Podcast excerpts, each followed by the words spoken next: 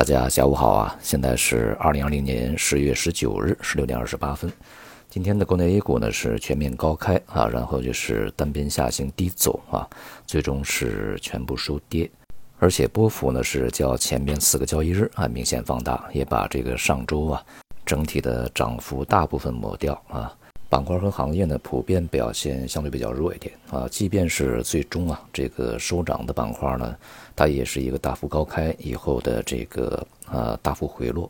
包括像银行、保险啊，甚至是这个量子这些板块呢都是如此，也就表明呢市场的主要参与者啊是利用这种股指的这个上升啊，再去逢高出货啊，那么以去锁定今年的利润。今天呢是公布了这个九月份的重要经济数据啊，以及三季度的 GDP 啊。总的来说呢，这个数字还是不错的。其中这个工业生产啊，同比增长六点九啊，消费呢是增长三点八。一至九月份的固定资产投资啊，同比增加是零点八。这里面呢，这个工业生产和消费呢都比预期的啊会高一些，这个固定资产投资呢比预期的差啊。数据显示呢，生产端呢，它这个增速仍然是相对比较强劲啊，而且呢，这个消费呢也跟得上来。但是这个固定资产投资呢，呃，目前看是比较软的，而且是逊于市场预期。这里面呢，尤其是基建啊，这个投资增速啊，要比在呃疫情刚刚爆发完，也就上半年的大多数这个券商啊机构啊预期的要弱得多啊，也就使得呢，在今年的一个大的基建潮啊，这个基建拉动啊。这样的一个逻辑啊，也被慢慢的去证伪。呃，目前看的应该说地方政府，呃，一个是这个负担过于沉重啊，另外一个呢，恐怕也没有什么特别好的基建项目呢来去找得到。而与此同时呢，这个民间投资啊，固定资产投资呢，也是继续萎缩的，也显示呢，人们的这个民营企业啊，投资信心并不是特别的强。只有房地产投资在前三个季度表现还是比较强劲的啊，尤其是三季度。但是呢，这个前期刚刚吧，银保监会也对，呃，房地产融资呢画出了三条红线，预计呢在接下来的时间里面，四季度啊也会抑制房地产部门的一个投资的扩张。三季度的 GDP 呢是同比增长了百分之四点九啊，这个数字呢应该说还是不错的啊，但是是呃落后于市场预期的百分之五点五左右啊。目前看呢，四季度经济增长啊回到这个五点五的水平是有可能的啊，三季度这个数字还是要差一些。尽管如此呢，这个数据综合起来看，经济表现还是比较稳定的啊。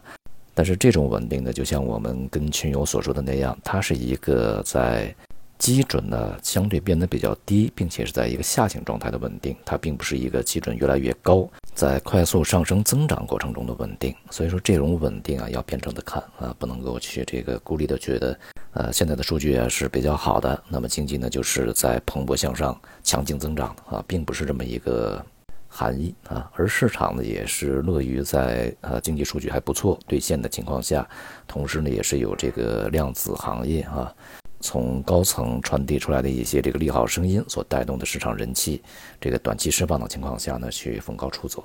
这里面呢像银行啊这些大的金融板块对于整个市场的影响仍然是很大的。呃，前期呢也有很多的声音在说啊，这个三季度、四季度可能呢，这个相关的监管部门会放缓或者减轻对于呃银行的盈利的一些这个要求啊，就是让利的一些要求。所以说，对于银行的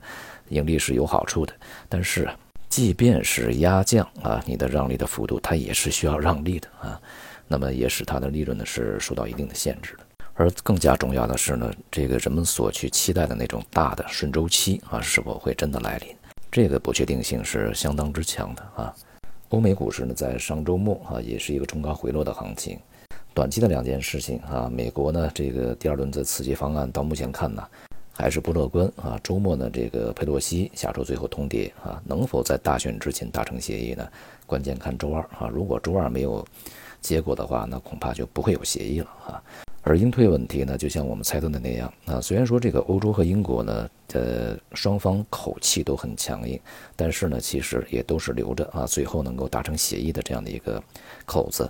从目前最新的这个信息啊，今天得到这个消息来看呢，呃，英国的这个上议院呢，有可能啊，会把这个鲍里斯·约翰逊啊里面的违反整个这个国际法的一些条款去除掉啊，这样的话呢，也就会对。最终达成这个协议啊啊，创造一些条件。所以呢，应退问题对市场呢不是最重要的啊，最重要的短期扰动因素仍然是美国。而从中期来看呢，疫情啊现在并不乐观，数字是往上走的，尤其是欧洲，还有美国啊都是如此。而特朗普这个连任的概率呢又继续走低啊，拜登胜选的概率呢继续是上升的。总体来看呢，市场交易相对比较谨慎啊，而且呢不只是股市，商品市场也是如此啊。今天这个。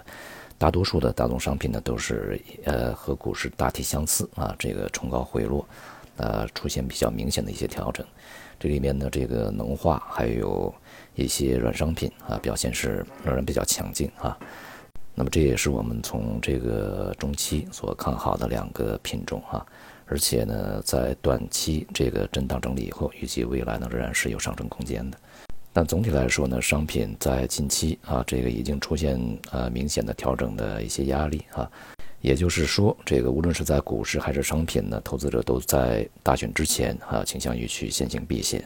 这样的一种心态和情绪啊，就会带来一些抛售的压力，这将有利于啊避险资产在这段时间里面的表现吧。那一个呢是有利于债券，那么另外呢，对于贵金属也是有一定的稳定作用啊。经过前期这个高档的震荡以及啊，这个在震荡过程中的一个逐步的回落，也就是我们所说的阴跌嘛，啊，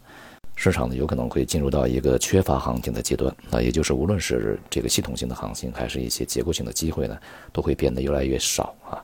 呃，这种局面呢可能会维持一段时间，直到美国大选前后啊，这个局面明朗以后呢，市场的活力才有可能去恢复。在这个过程中呢，我们仍然需要对于长期的一些这个决定性因素和中短期的一些扰动性因素啊，去加以区分。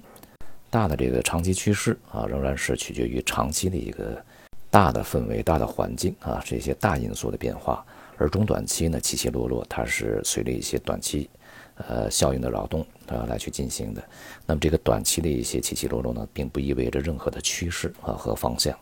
也就是我们在之前所说的啊，要区分开呀，什么是波动，什么是趋势。好，今天就到这里，谢谢大家。